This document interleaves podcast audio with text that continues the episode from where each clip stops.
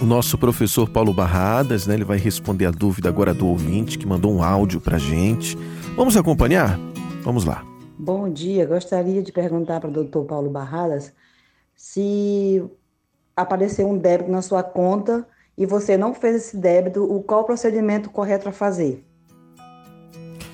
Gente, já aconteceu com você isso? Você de repente ali verificou que foi debitado na sua conta um valorzinho ali lá, é, cesta básica, ou então uma taxinha ali do banco, você não pediu, não solicitou, não foi avisado.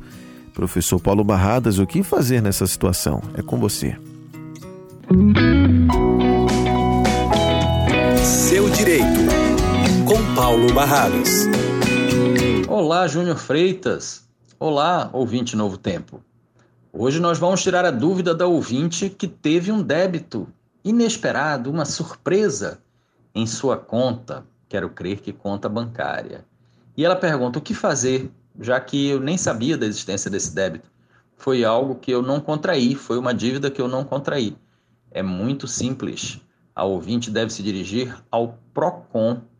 Se, no entanto, este débito ele causou, ele gerou transtornos ou prejuízos maiores, como por exemplo, pagamento de juros, porque saiu do limite do cheque especial, é, o nome no Serasa ou em qualquer outra lista de devedores inadimplentes, aí, além do PROCON, ela deve constituir um advogado, porque aí também fará jus a uma indenização por dano moral. Lógico, evidentemente, ela deve provar tudo que ela nos relatou para ter este, esta indenização e este direito assegurado. Se ela não conseguir provar, ela tão somente relata que houve o débito indevido e quem fez o débito indevido vai ter que comprovar a legalidade, porque o direito do consumidor traz a inversão do ônus da prova. E aí quem tem que provar é o fornecedor que fez tudo certinho na forma da lei. Por aqui, Júnior, professor Paulo Barradas. Siga você agora, meu amigo.